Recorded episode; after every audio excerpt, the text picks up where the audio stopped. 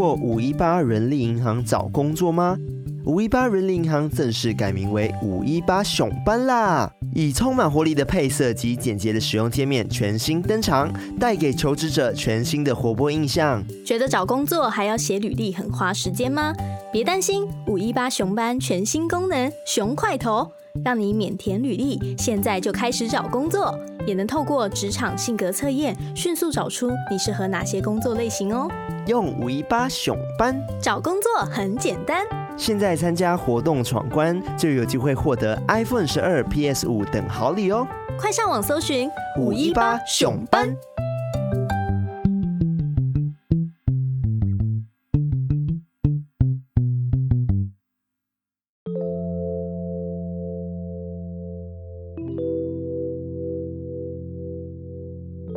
嗨，我是康娜，我是卡拉，欢迎收听偷听 Story。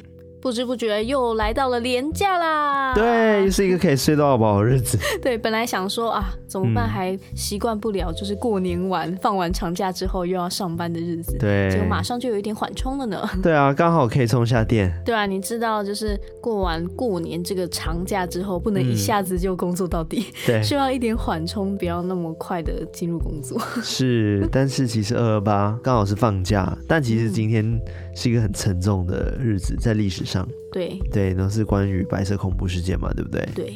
那其实白色恐怖事件部分，我们之前在那个绿岛那一集有稍微的提到一点点。对，包含就是第十三中队，对对对，有讲到这个，嗯，详细可以上我们那一集，对，那个燕子洞去回听看看。对对对，但是随着时间的过去，其实大家只记得今天就是一个放假跟连假。嗯，对，而且相信对，我不知道现在在教育，有课本都会课本都会写到二二八事件吗？对，应该都会学到这件事情。嗯，好了，但是放假嘛，其实还是可以顺便的好好放松一下了。对啊，对，那今天呢要讲的故事，我是个人觉得也算是有点沉重哎、欸，就是搭配到今天的那个，呃呃，是没有什么关系，但是刚好就是是一个很沉重的恐怖故事。嗯。然后今天科普的，我也觉得还蛮蛮多人思考，蛮值得思考的，因为很多人都会对于这件事情会有两派的说法，也是两派的说法。哦，对。好，那今天的故事是哪一位偷听客投稿？哦，对，今天的故事呢是由一位偷听客叫做 CVC，CVC，CVC 所投稿的故事。他是讲说这个故事是发生在他男朋友的前任身上。哦，oh? 所以这个故事呢，也不是当事人讲给他听的，就是其实是那个当事人，就是那个男朋友的前任讲给她的姐姐听，嗯，然后这个姐姐再讲给她男朋友听的。哦，oh, 一个转述转述的，对，转述。那这个男朋友就是现在这个 CVC 男朋友这样子，oh, 只是这个故事是那个男朋友的前任。嗯嗯嗯。对，就是跟大家先讲这个 复杂的 前面的复杂的转成这样子 转述的部分。那今天的故事大概是哪一个方面的？因为你说很恐怖，跟恐怖有关，就是你知道可能会对生命有一些威胁的这件事情。哦哦，所以你就可以大概想象一些到这个危险性结果。对，好，那我们就来偷听 story。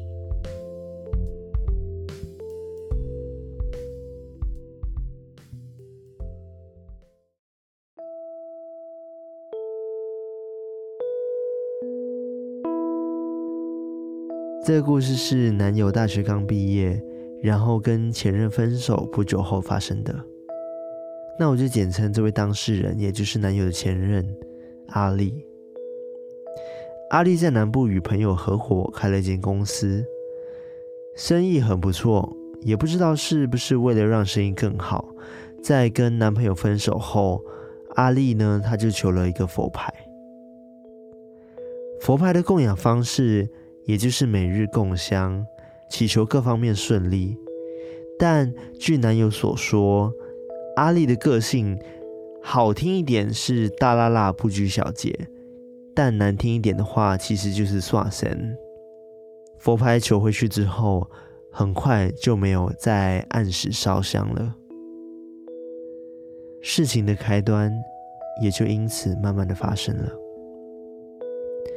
大约过了半年之后，其中有个阿力的同事跟男朋友感情不错，她跟男友说，阿丽最近的身体变得很差，有空的话请她关心一下。结果男友一问才知道，阿丽的体重突然从八十几掉到剩五十几，免疫力变得很差，病情反反复复，吃不下，就算吃了也一直吐，一直拉。当时阿丽也都没有让身边的人知道她有佛牌的事情。后来男友他也决定好好的关心一下阿丽，请她好好照顾自己的身体。过了约半年之后，男友接获了消息，阿丽的身体状况恶化了，工作也无法持续，就只能在家中跟医院间往返，甚至是需要到住院的情况。在这半年中，不管是身体连带运势，似乎都变得有点糟糕。在这段时间，阿丽妈妈因为见到她一直没有好转。就算请求了非常多的医师，都没有结果，甚至还继续的恶化。所以阿丽的妈妈决定要请老师来家里看看。老师一看到阿丽的房间，才发现原来都是佛牌的缘故。据老师说，佛牌上是一个老人的灵，因为没有好好的供养。所以产生了怨恨，才遭反噬。而解决的方法就是要在阿丽的房间养一条蛇，养七天。七天之后呢，放生，并把佛牌处理掉，就可以解决了。后来，阿丽在某次家中养病，躺在床上，她妈妈来照顾她的时候。阿丽突然坐起来，直直的看着她的妈妈。她什么话都没讲，就是直勾勾的盯着她的妈妈。当时，她的妈妈立刻感觉出来阿丽的不寻常。虽然是阿丽的样子，但她知道这个绝对不是阿丽。她妈妈哭着对那个样子的阿丽说：“你可不可以放过我的儿子？”但他却说：“不行，他要付出代价，我不会放过他的。”这些事情发生的当下与对话，据阿丽本身的叙述，他其实自己知道那感觉是清楚的。他说：“就是有个不知名的东西占据了他的身体，而他的意识、他的灵魂，就只能任由那个东西摆布。”他完全没有办法控制自己的意识，感觉像是灵魂出窍，或更像是囚禁一样，只能在旁边观察当下的事情。回到老师刚刚提出的在房间养七天蛇并放生这件事，当然他们照做了，佛牌也请离开了。阿离在这之后身体也开始渐渐有了好转。并开始回去上班了，但当以为事情终于有个落幕的时候，故事并还没有结束。一两年后，阿丽的身体急速恶化，直线下降，已经到了只能住加护病房的程度了，甚至严重到一只眼睛失明。在一开始有说。我男友算是有参与其中，是因为阿丽在倒数的阶段，我男友有去照顾她，并陪伴阿丽走最后的路。后来，男友听阿丽的姐姐说，阿丽好转后，突然急速恶化的这段期间，家人有在请另一位师姐来家中助祷，但没有用，而师姐甚至在隔天因为脑栓塞住院。还有另外一个令我很毛的点是因为阿丽在离开的前一晚隔天早上她跟姐姐说我昨天梦到了一个人跟我说我要带你走了。这就是阿丽的故事。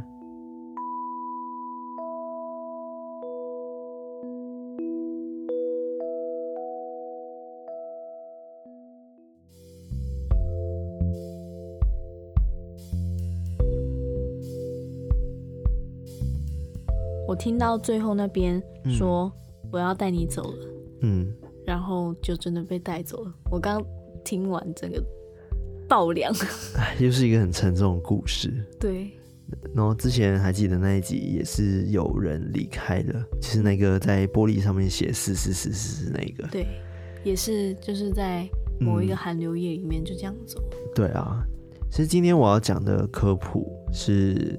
跟佛牌比较没有关系，但是是跟中间有讲到的放生，嗯、他不是说师傅请他放生蛇，啊、然后他就恢复了健康这件事情嘛。但其实先回到讲佛牌好了，嗯、那我们之前有提到说佛牌，就是我们常会听到说，哎、欸，呃，比如说去泰国，很多人会买一些佛牌或者是养小鬼，嗯，那很多很多状况都是他们是在一个。像是地下作业的概念，并不是透过一个正当的管道取得的。对，就比较不是正规的那种。对，而且再来有个关键点是，这个故事我不确定他是不是从哪里取得这个佛牌，或者是从哪里求来。我相信可能还是真的是有正神在里面，只是他刚刚讲到说他没有再继续供奉他了。嗯，这也是一个关键。对，但是我觉得。因为他说，因为没有供养好，所以里面的那个灵体生气。对，他说是一个老人家。对，我觉得如果是正神的话，嗯，我觉得不会有这样子的反应。就是虽然说是我们，假如说已经把他请来，然后没有拜好他，算是那个就是祭拜人的，就可能有疏失。但是我觉得会有这样子反应，甚至就是最后致死这件事情，我觉得感觉就不是一个正神。嗯，有可能就是。偏门的，对，就不能说偏方这样概念，对不对？嗯，就像是有些人为了求财或者是为了求好运，就会去请佛。嗯，刚好想到说，会不会也跟就是这个阿力本人的磁场有点关系？因为不是说他有点刷身嘛？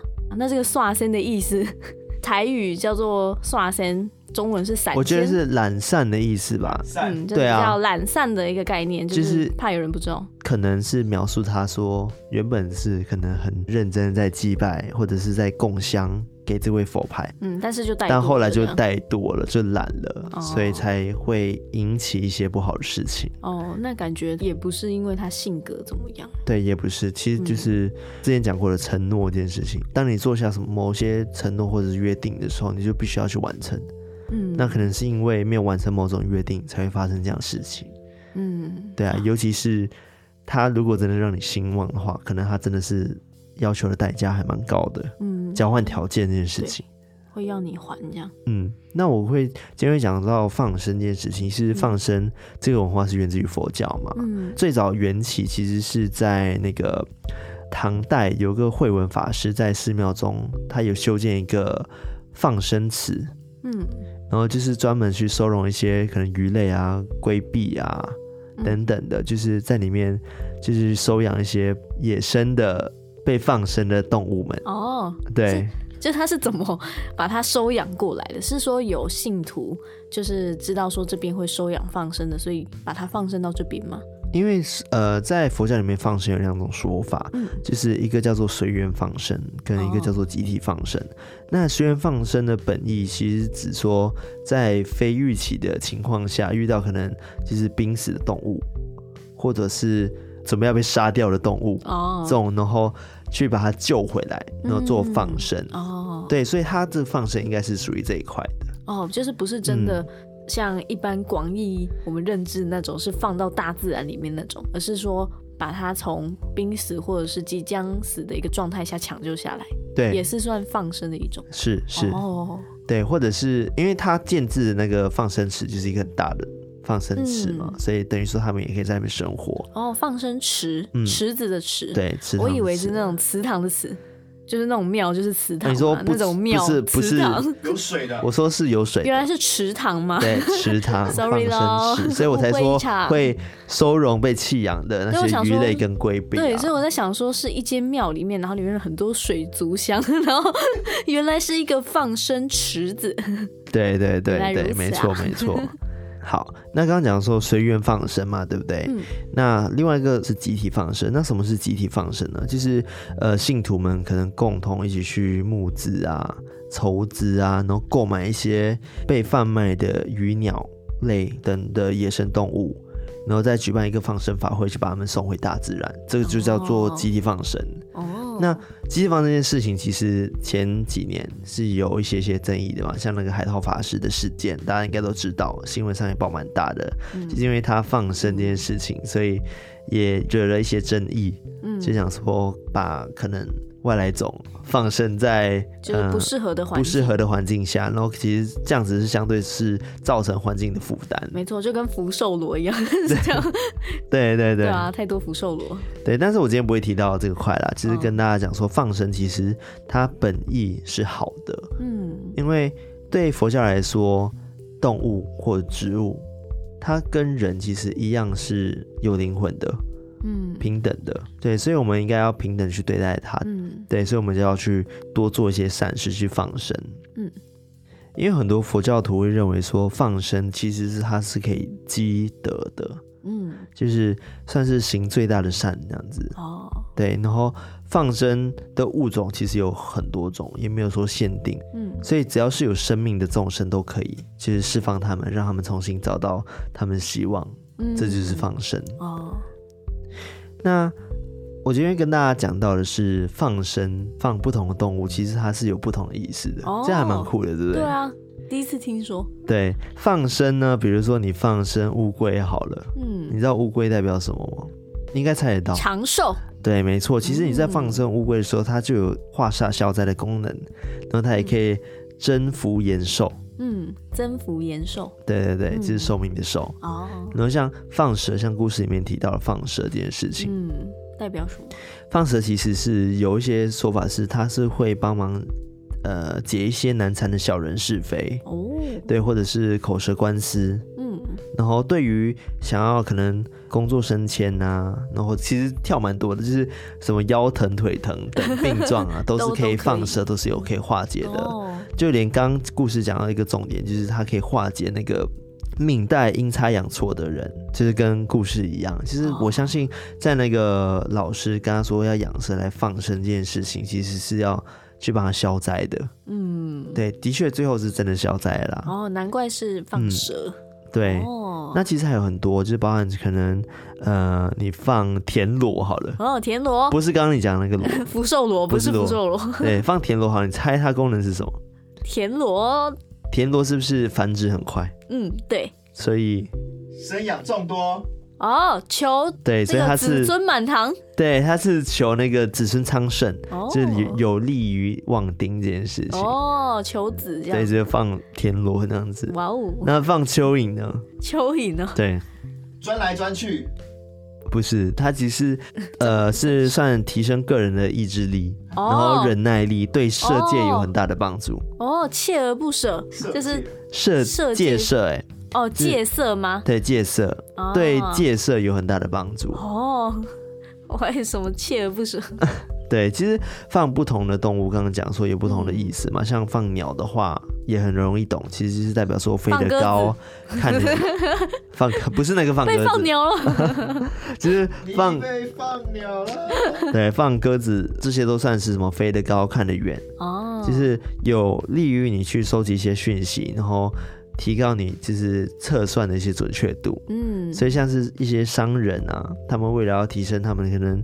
呃，人脉呀、啊，或者是人气啊、财运啊，他们就会去放鸽子。哦，对啊，不是放鸽子，是放鸟，其实一样的意思。年轻人当然是讲说就是放鸟我的意思嘛，就是放鸽子。你知道马来西亚叫什么吗？放飞机。放飞机吗？对，飞机好难放哦，这个 这个门槛有点高，高级耶。对啊，有点巨大。对，就放飞机。对，那其实放生呢，就是呃，有点像是还债我们今生累积下来所之前所制造的业。嗯、对，在佛教的讲法里面是这样子，对，消除以前的业力。那其实我们选择可以出钱出力来救赎一些众生的性命嘛，那、嗯、就为了要还以前的债。嗯，所以其实我知道有一些。商业模式，他们是跟放生是有结合的，这是比较不好的。Oh. 他们可能那些商人不好的商人，他们会为了要赚这些想要放生的人的钱，oh. 他们就去抓那些动物，然后再卖给他们啊，ah, 然后卖出去之后再把它抓回来啊，ah. 然后这样其实中间就已经失去了，被宰杀了许多无辜的生命。嗯，对，所以其实是不太好的啊。Oh. 对，真的是有这种人的存在。但是放生本身应该是一件很慈悲的事情，因为学佛就是慈悲是根本嘛，对不对？对。那其实还是有一些刚刚讲的什么佛教人士或者团体扭曲的放生的这个善举。对，对他们就是可能可以固定跟养殖场购买一些鱼鸟，那因为他们有需求嘛，然后养殖场就会持续的去繁殖那些鱼跟鸟，然后再贩卖出去，然后就造成了违反原本放生的意义。嗯，对，但是。对于放生这件事情，你是怎么想的？我之前常常听到说，我忘记是哪里学到，以前上课好像课本也有教到，嗯，就说你在放生的时候，放生这个举动是 OK 的，但是你必须看你放生的那个环境是不是适合这个生物的。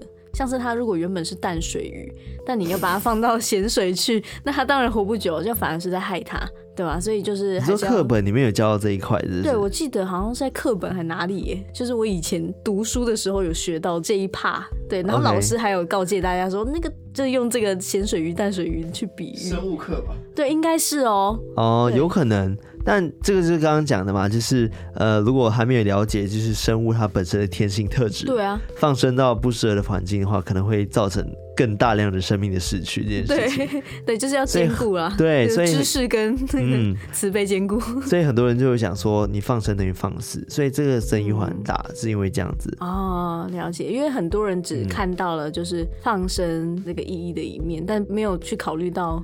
这个生物它适合的那个方式，对。但是对于一些很虔诚的佛教徒，或者是他们本来就很善良的人，嗯，他们会觉得放生本来是一件很有意义的事情。但是因为这个风波，然后又再加上就是很多人反击，对于这件事情是有声音的，嗯，然后就变成很多人就不敢再放生了。哦。但其实这样子，以另外一个角度来讲的话，你会有点去剥夺了。原本可能真的是想要去放生，要去解救的生命，你懂了吗？就是原本他们可能应该被解救，但是因为大家都在讲说放生就等于放死，你这等于买来放生就不是有意义的事情了。嗯，我觉得他就是，嗯，这个舆论感觉就是把他一面倒说啊，这个举动就是完全不好。但大家忽略的是，并不能因为就是一个放生错地方的一个错误，就全盘否定这个举动。对，但是我觉得放生，像我们在马来西亚过年的时候，其实他们也是会偶尔会去做放生的一个动作，嗯、然后也是会去买一些鱼，然后去放在适合的地方。嗯，对，或者是有固定的一个可以让他们去放放生的地方，这样子。嗯你刚刚有说到的放生池，对，那是以前对类似这样子的地方，嗯、对，然后所以我觉得就是，嗯、呃，也不要因为，因为有些人会讲，你只要去买它来放生，那你其实本身就有私欲，你是为了让自己好哦，然后就刻意的去做这件事情来放生，嗯，那其实这样子是没有用的。哦，这是一派的说法。哦，但是我觉得还好，因为我觉得就是放生，它本来你想要做这件事情，可能本来就是有出自于善意这件事情，嗯，所以只要你有这种想法，其实就是善的，并不一定说你买来做这件事情就是可以的，嗯，对啊，所以我是觉得大家还是可以去做这件事情，对啊，主要还是看自己啊，嗯，对，我觉得是自己可以接受这件事情比较重要，对啊，好，其实回到一个重点啦，就是。放生这件事情是，我觉得它原本是一个不错的文化，只是因为被人类搞得有点复杂。对，可能自己也衍生一点派别，就跟之前讲的一样，就是所有的问题都是人类产生的。对对 对，复杂也是自己弄的。对，因为放生就是呃，有点像是改命我们今今生的一些遭遇，就是帮我们改运的意思。嗯、对，那或者是呃，因为我们与生俱来，可能就是有一些善恶因果的原因，嗯，所以我们就必须要去改善它。对，算是一种消业障的管道，这样。对，所以我们就只能透过一些积福行善，然后可能诚心善悔啊，然后我们命运才能呃完全的改变过来。那在放生的其实最大的原始都讲说，其实放生的功德是最大的，因为它又直接又快速，因为它能直接改变另一个生命的命运。哦，所以他积的德跟福是最大的。嗯，对啊。那其实反而回归重点就是放生。是一个动作没错，但是还是要请大家一定要心存善念。对，然后放生你要放可以，但要放对地方。对，对，多为这些动物着想。对，那其实这就是一个很简单的讲到放生文化这件事情。嗯，对，然后。不长，但是我觉得今天故事还还蛮长的。对，我觉得有长到知识啊，嗯、因为我之前不知道说，原来放生不同的动物，它也代表着不同的意思。不同哦，而且放泥鳅皮肤会变好哦。哦，真的吗？对，你说放什么皮肤变好？泥鳅。泥鳅吗？对，因为泥鳅是光滑的。哦，那个泥鳅歌怎么唱？池塘的水满了，雨也停了，天边的稀泥里到处是泥鳅啊，停不下来了。其实你抓的那些泥鳅都是被放生的泥鳅 哦哦哦，乱讲的啦，是这样吗？没有，它原本就在放生的地方了吧？就它已经在自己的家。他没有放啊，他本来就是生的。啊，对啊，对啊，对，他本来就是生的，野生的，对，野生的，不是生的，好吗？好。那今天跟大家分享的内容就到这边，欢迎大家到我们 Instagram 跟 Telegram 或者是 Apple Podcast 底下留言，然后 Apple Podcast 要记得给五星评论，没错，对，然后欢迎大家就是呃多多支持我们，分享给你们身旁的朋友，没错没错，加入我们的偷听客社区，耶，成为住户，对，我们希望我们的 IG 可以在开始许愿，对，又要开始，在半年内可以破一万，上滑上滑上滑 上滑，非常期待，只要一个人再拉两个就好喽。对啊，哇，我又是数学题呢，但我现在不想算了。好了，那我们就下次再来偷听 story，拜拜。